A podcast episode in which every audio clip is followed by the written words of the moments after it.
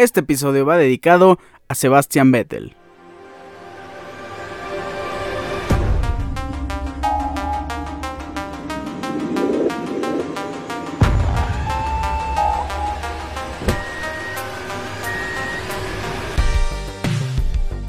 Siempre es triste anunciar un retiro y esta vez es turno de anunciar el retiro de Sebastian Vettel. El piloto alemán el día de ayer confirmó en sus redes sociales, en sus nuevas redes sociales, que se retira de la máxima categoría del deporte motor, se va de la Fórmula 1 al terminar esta temporada 2022 y se va como una leyenda, se va como uno de los grandes pilotos que pues nos regalaron grandes alegrías, es un ídolo para grandes y chicos. Yo recuerdo a Sebastian Vettel eh, en las primeras carreras de Fórmula 1 que vi con, con Ferrari, eh, demostrando que es un piloto que vaya talento que tiene y a la fecha creo que es un piloto que tiene muchísimo, muchísimo que aportar. Ni modo, se va y repito, es un gran ídolo. Tiene cuatro campeonatos del mundo, todos con Red Bull. 122 eh, podios, 4 Grand Slams, 53 victorias. Tiene el récord de más victorias en una temporada. En la temporada 2013, un total de 13 victorias. También tiene el récord de más poles en una temporada, un total de 15 en la temporada 2011. Tiene más victorias eh, de forma seguida. En a row tiene 9 victorias al hilo de Bélgica a Brasil 2013. Es el piloto más joven en ser campeón del mundo con 23 años y 134 días. Esto lo logró en el 2010. También es el Polester o el piloto que consiguió la pole más joven, 21 años y 72 días en Italia en 2008. Sebastián Vettel de verdad es un piloto que siempre vamos a recordar y siempre vamos a admirar. Nunca, nunca va a salir de los grandes, de las grandes vitrinas de la Fórmula 1. Sebastián Vettel se retira del deporte. ¿Cómo están? Hoy es viernes 29 de julio, una edición más, edición número 121 de este su programa Deportes, Ricardo Cerón Podcast. Ahora sí tenemos fichajes en Europa, tenemos varios y tenemos dos muy interesantes. el resumen de la jornada número 5 en la Liga MX, la previa de la jornada número 6. Recuerden que tuvimos jornada doble en la NFL y hay muchas noticias que anunciar. Y ya inició el training camp y en la Fórmula 1, el GP de Hungría 2022, ya vivimos la práctica 1 y 2 y te comentamos la previa del día de mañana en la práctica 3, la clasificación y la previa de la carrera el día domingo. Comenzamos. Iniciamos con los fichajes en Europa. Del día martes para acá tuvimos un total de 6 en los cuales destaco como grandes fichajes tres de ellos. Iniciemos con uno que no creo que sea el mejor fichaje precisamente de esta temporada y mucho menos para este equipo. El Bayern de Múnich ha firmado a Matis Tell, una joya francesa, claro que sí, tiene 19 años, perdón, 17 años, un valor en el mercado de 2 millones de euros. El Bayern lo compró en 20 millones más 8.5 en variables. Sin duda lo compró a precio de una super joya a esa edad y con ese valor actualmente es una gran apuesta para el Bayern de Múnich que a lo mejor lo va a poner eh, en su filial, el Bayern B, o lo da a préstamo, no sabemos qué puede pasar, pero pues sí, es una buena apuesta a futuro, llega procedente de Rennes. El siguiente fichaje es Gianluca Scamaca, un muy buen delantero, muy joven, 23 años, jugador del Sassuolo, tiene un valor de 30 millones en el mercado y se va al West Ham de la liga inglesa, por un total de 36 millones más 6 millones en variables. El, tot, perdón, el West Ham tiene un nuevo delantero.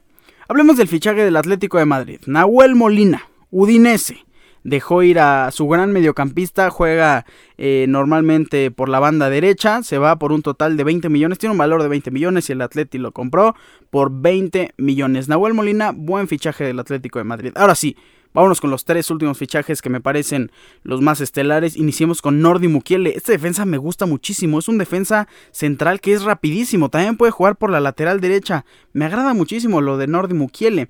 Llega procedente de Leipzig al Paris Saint Germain. Tiene un valor de 20 millones, pero el París lo compró por una ganga, a mi parecer. 12 millones más 3 millones en variables. Sin duda el Paris Saint Germain aprendió que también tiene que reforzarse a la defensiva.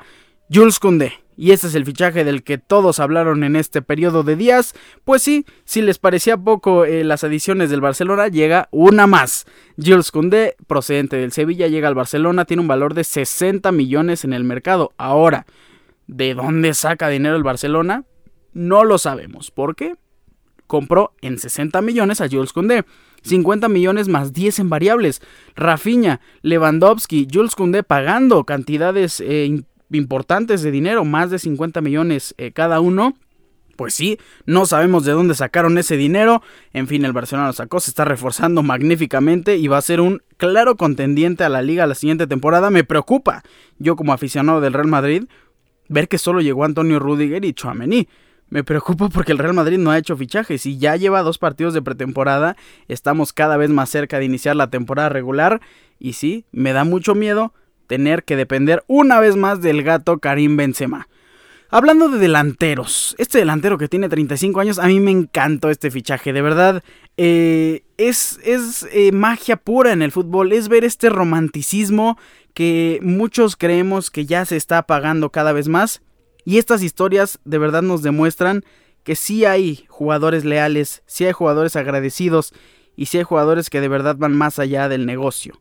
Hablamos de Luis Suárez, un magnífico delantero, Luisito Suárez que brilló en el Ajax, en el Liverpool, en el Barcelona, pues se va del fútbol europeo a sus 35 años y como agente libre llega al Club Nacional, club que lo vio nacer, el Club Nacional de Uruguay, vaya fichaje, repito, como agente libre Luis Suárez pudo haber llegado a lo mejor a los 37 años, yo creo que todavía tiene muy buenos años en Europa, pero no, él decide darle todavía buenos años a la institución que lo formó, se fue en la temporada 2006-2007 y llega para esta temporada 2022-2023 Qué buen fichaje por parte de Nacional y qué bueno que Luis Suárez regrese a su casa a disfrutar muy probablemente del final de su carrera en el club de donde salió. Enhorabuena por Luis Suárez porque es un magnífico, magnífico movimiento para el uruguayo. Vámonos a la Liga MX.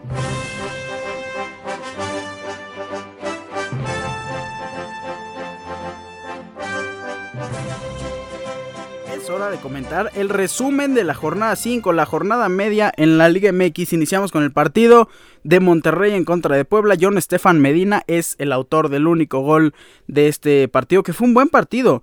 Tuvo 7 remates al arco los Rayados de Monterrey, 22 remates en total. Fue, la verdad, muy dominante eh, todo el partido. Rayados con una posesión menor a la de Puebla, pero con más pases. Ahora, Puebla solo tuvo cuatro remates y uno al arco. Estuvo muy triste lo de Puebla que esperábamos iba a tener una mejor actuación ante el hoy líder de la liga. El partido que enfrentó el día martes también al Juárez en contra de Tigres, el club de la Sultana del Norte eh, vence 1 por 0 con gol de André Pierre Guignac al minuto 45 más 3. Fue un partido un poco apagado, solo 3 remates al arco por parte de Tigres y 2 por parte del Juárez. También el martes tuvimos muchos encuentros.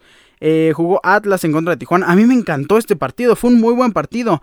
Tijuana sorpresivamente vence 2 por 1. Eh, Martín Nervo anota gol al minuto 5. Después viene Rodríguez por parte de Cholos de Tijuana al minuto 40 y Renato Ibarra al minuto 45 para sumar el 2 por 1 para los Cholos y así terminó el partido. Hubo 5 remates al arcos por parte de los Cholos, 4 por parte del Atlas, 15 remates, hubo muchos tiros para Cholos y 18 para el Atlas. La posesión fue sumamente dominante para los académicos, 63% a comparación del 37% de Cholos, 488 pases para el Atlas y 299 pases para Cholos.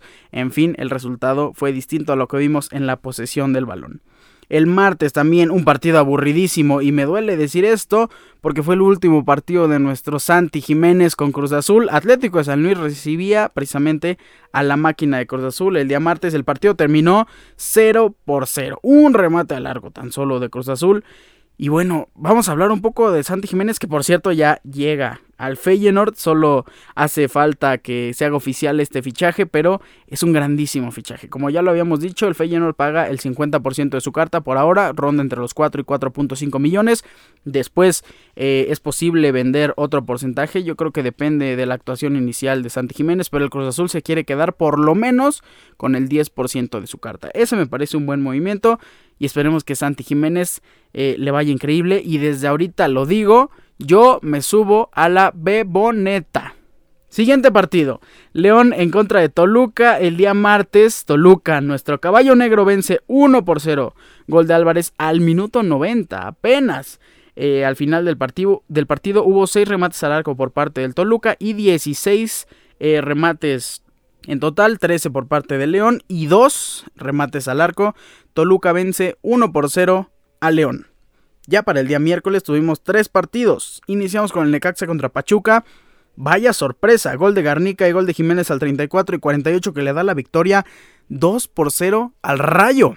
Necaxa vence a Pachuca que estaba jugando impresionantemente. Pachuca, eh, pues sí, se pierde de un gran jugador, el gran mediocampista Luis Chávez, que pues sí no jugó. Y eso al parecer le pesó bastante al cuadro de Pachuca, que repito, pierde 2 por 0 de visita ante el Rayo. El miércoles jugó Querétaro en contra de Chivas. También fue un muy buen partido. Eh, Pérez Buquet abre el marcador. Que Pérez Buquet no había jugado en los primeros partidos y yo no me, yo no me sabía contestar a mí mismo por qué. Porque Pérez Buquet es un grandísimo jugador y a mí me gusta muchísimo eh, cómo mueve los pies, la calidad que tiene. Al minuto 26 abre el marcador 1 por 0. Después Ariel Nahuelpan anota al 45 más 1. Alexis Vega de penal al 81 anotaba en la ventaja para las Chivas, que ya estaban muy emocionados, pues no. Osuna al minuto 90, también de penal, empata las acciones y se van con un empate 2 por 2. Y cerramos con el platillo principal, el platillo que todos queríamos ver. Miércoles a las 9 de la noche en CEU.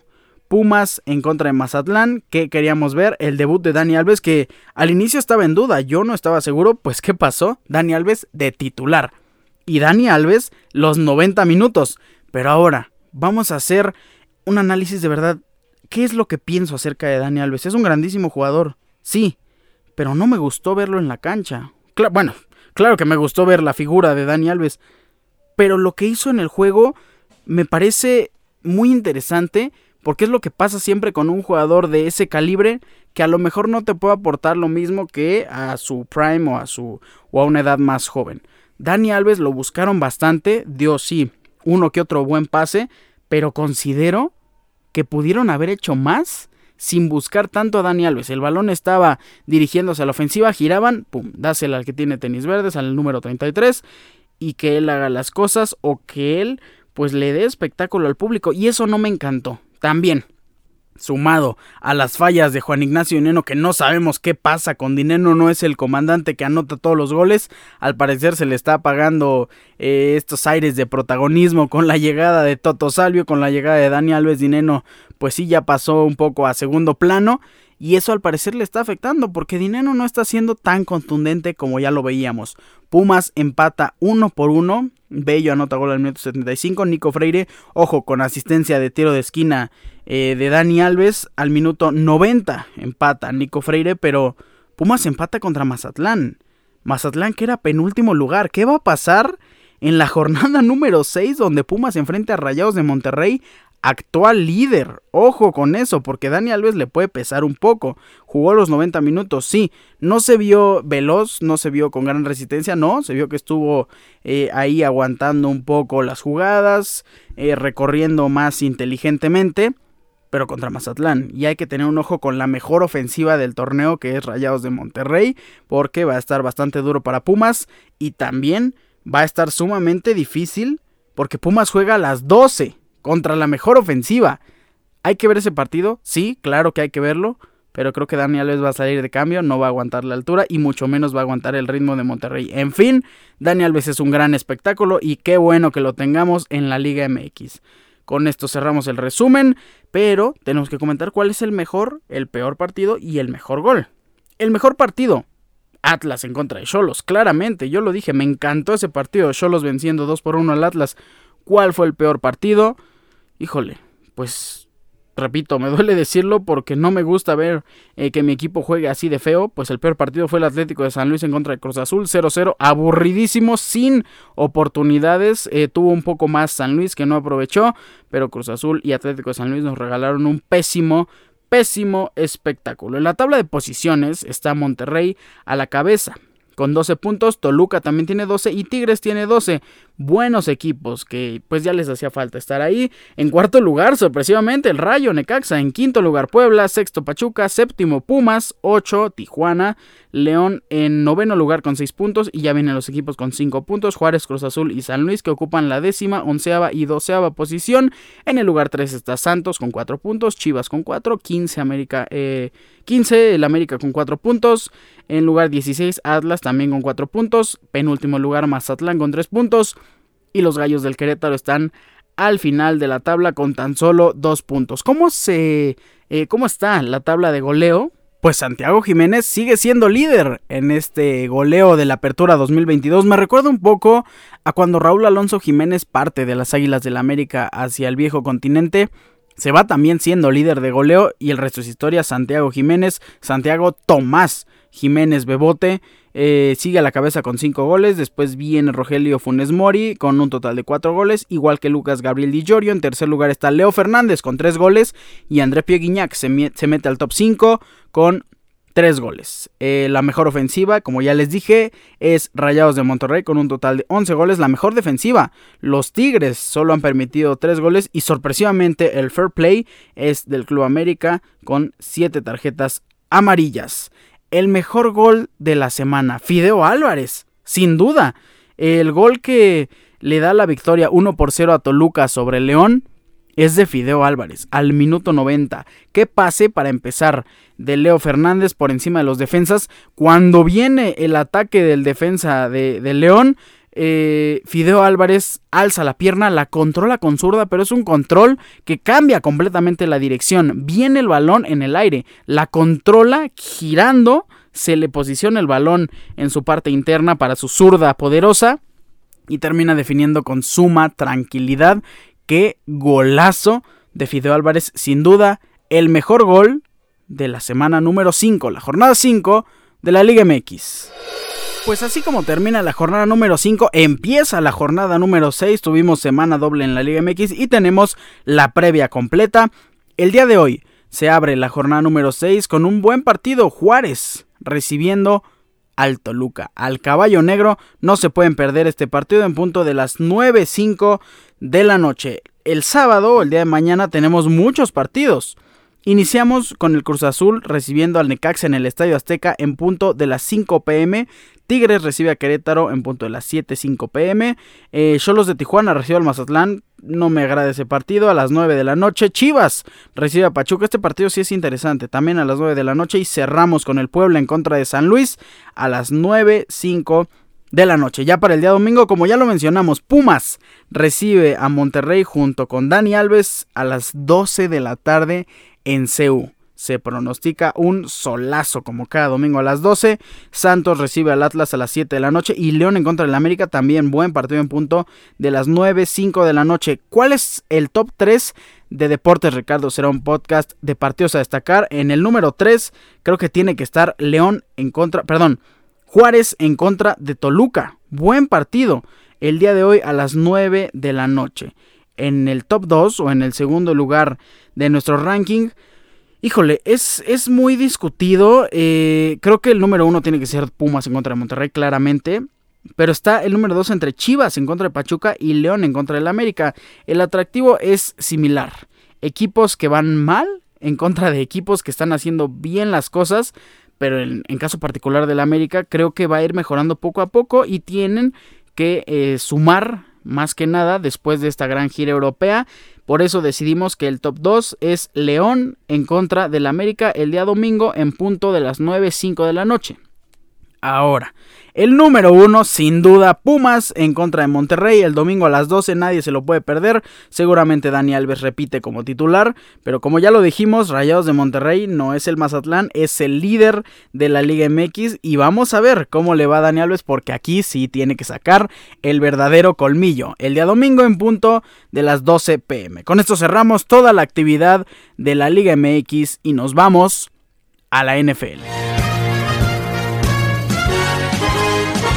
Hemos llegado a la sección de NFL y tenemos muchas noticias que comentar. Iniciamos con el fichaje, por así decirlo, la adición de Julio Jones a Tampa Bay Buccaneers. Firma por un año. Wow, la ofensiva de Tom Brady. Eh, sí está en duda Chris Godwin las primeras semanas, pero tiene a Mike Evans. Si contamos también a Chris Godwin, vaya receptor.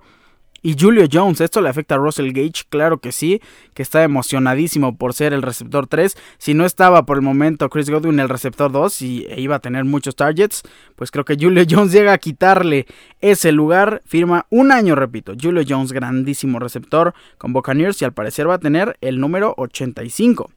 Chris Carson se retira de la NFL tristemente a los 27 años.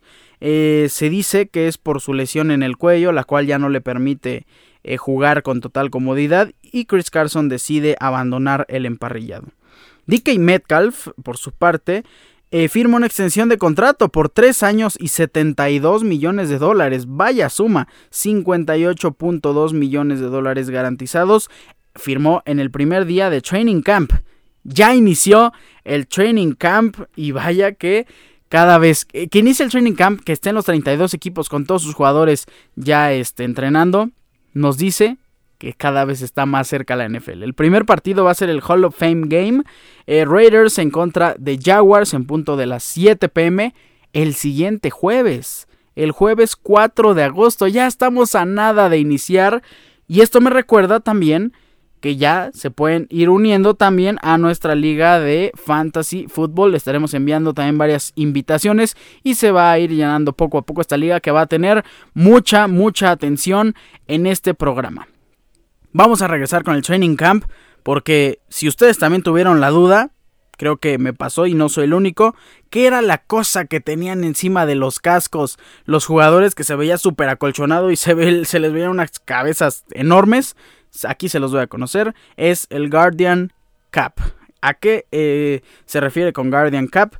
Pues eh, es una cubierta suave y acolchonada que la NFL implementó a partir de esta temporada para el training camp, nada más, ojo con eso. Y eh, si se le obliga o se le invita a los jugadores a usarlo, más a los jugadores que reciben impacto en el casco. ¿Por qué?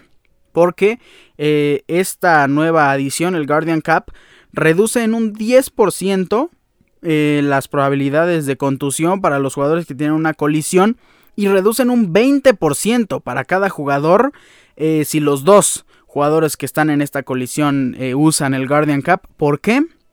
Porque la NFL ha reportado desde la temporada pasada 30 casos documentados de contusiones, repito, por año, durante las prácticas de la pretemporada. Así que el Guardian Cup es nada más y nada menos para proteger a los jugadores de las contusiones que pueden tener en estos entrenamientos de training camp. Hemos visto a muchos jugadores usarlos, a muchos no, en fin, es por su propio bien y si no quieren usarlo están en todo su derecho. Con esto cerramos la NFL y nos vamos a la Fórmula 1.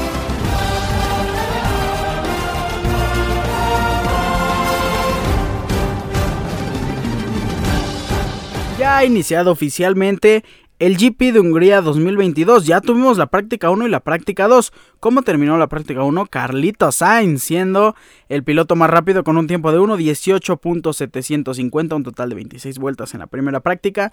En segundo lugar, Max Verstappen, después viene Leclerc, Norris, Russell, Checo Pérez, que no está teniendo precisamente las mejores prácticas en esta temporada, Hamilton, Richardo, Ocon, Alonso, Vettel, Stroll, Gasly, Tsunoda, eh, Wang Yusu, Albon, Magnussen, Mick Schumacher, Robert Kubica una vez más y Nicolás Latifi. En ese orden, la práctica número 2 terminó también muy positiva para Ferrari porque ahora Leclerc es el piloto más rápido con un tiempo de 1.18.445, dio 27 vueltas. Lando Norris en segundo lugar, muy bien los McLaren en estas dos prácticas. Después Carlos Sainz, Max Verstappen, eh, Ricciardo, Alonso, Vettel, Russell, Checo Pérez en noveno, Bottas, Hamilton, Wang Yusu, Ocon, Stroll, Gasly, Magnussen, Mick Schumacher, Latifi, Tsunoda y Albon en último lugar. Así es como inicia este GP y como tenemos que decirlo cada semana, las prácticas 1, 2 y hasta la práctica 3 no van a influir y no van a decir qué es lo que va a pasar en la carrera. Tenemos un formato eh, tradicional, el formato con tres prácticas, una cual y el día de mañana y la gran carrera el día domingo en este húngaro ring que me encanta la estrategia en húngaro ring, me encanta que los pilotos, los desgastes de neumáticos sí son notables y aquí es donde cada escudería tiene una estrategia diferente o puede ser donde apliquen los undercuts, los overcuts. Húngaro ring es una pista que me agrada, me agrada, me agrada muchísimo. Sí, es difícil adelantar en un Ring por sus eh, pocas rectas largas. La verdad es que tiene muy pocas zonas con buen DRS, entonces va a ser sumamente importante la clasificación el día de mañana. La práctica 3, vamos a recordar el itinerario, es el día de mañana en punto de las 6 a.m. horario de la Ciudad de México. La clasificación a las 9 de la mañana el domingo.